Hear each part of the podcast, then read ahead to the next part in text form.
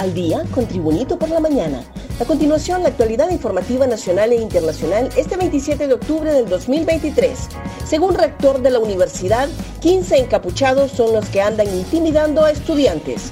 Ante las constantes tomas en la Universidad Nacional Autónoma de Honduras por varios grupos de supuestos estudiantes que se manifiestan en contra de la reelección del rector interino Francisco Herrera, el académico destacó que no cesará en su intención de aspirar a obtener su nombramiento en propiedad.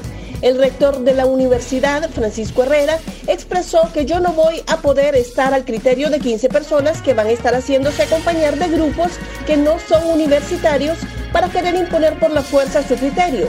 Quiero ser contundente en mi candidatura. Tengo en mi candidatura todo el derecho de presentarla. La he presentado. Confío que son 15 personas las encapuchadas que andan intimidando a los estudiantes, sacándolos de las clases y son ellos los que paralizan las clases y ya están identificados que son gentes de los colectivos de Libre. Desaparecidos y dañados parte de los 100 tractores donados por Venezuela. En el año 2009 llegaron a Honduras 100 tractores y otra maquinaria agrícola. En aquel momento el presidente de Venezuela, Hugo Chávez, ofreció en donación a Honduras en el 2008. Esta donación incluía 100 tractores, 65 rastras de disco, 25 sembradores y 15 pulverizadoras de insecticidas. Estos tractores y demás maquinaria se entregaron bajo convenios a algunas empresas campesinas para que procedieran a su uso en el campo, como era la finalidad principal del expresidente Manuel Zelaya en ese momento.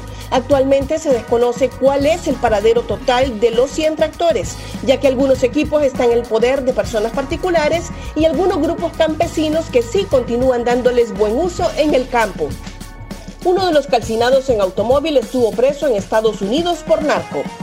Uno de los dos cuerpos calcinados dentro de un vehículo en la zona de San Pedro, Catacama, Solancho, fue identificado como Harvey Rigoberto Vargas Sánchez, confirmó una fuente de la morgue capitalina. El martes de esta semana se informó sobre el dantesco suceso desde el oriental departamento de Olancho. Los dos cadáveres presentaban al menos cuatro impactos de bala cada uno, según los análisis forenses. Información de mayo de este año del Servicio de Inmigración y Aduanas de Estados Unidos corrobora que el hondureño fue deportado de Filadelfia, Pensilvania, luego de cumplir condena por tráfico de drogas. Un repaso al mundo con las noticias internacionales y Tribunito por la mañana. Bukele presenta solicitud para competir por la presidencia salvadoreña en elecciones 2024.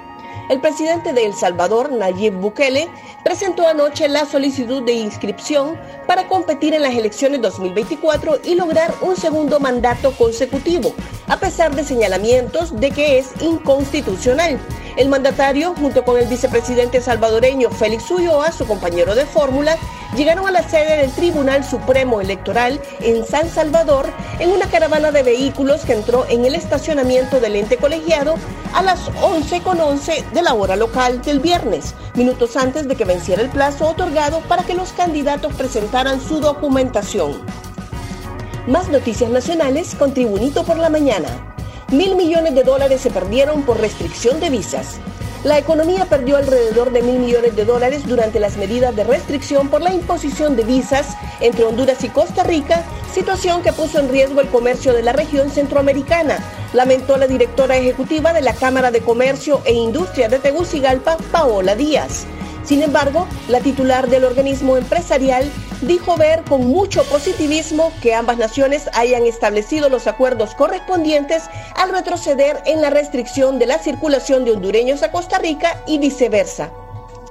Ministerio Público no le soltará los bienes a heredera del cártel Valle Valle una acción de privación de dominio previamente instalada por la Fiscalía Especial contra el Crimen Organizado imposibilita la entrega de los activos a Tesla danesa Ortega Valle hasta que no se evacúe el proceso autónomo y especializado de extinción de dominio.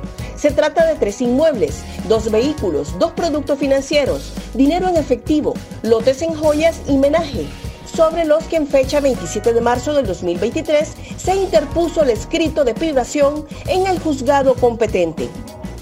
Incendio consume al menos 16 negocios en La Esperanza y.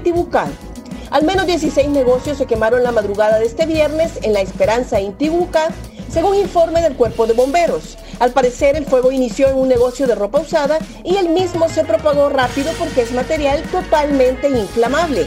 Según el capitán del cuerpo de bomberos, Walter Martínez, tres unidades de bomberos trabajaron en la labor de apagar el fuego, les costó bastante y en algún momento se les terminó el agua, pero lograron suministrarse de cisterna de vecinos y se controló el siniestro y a esta hora de la mañana se encuentran en etapa de enfriamiento.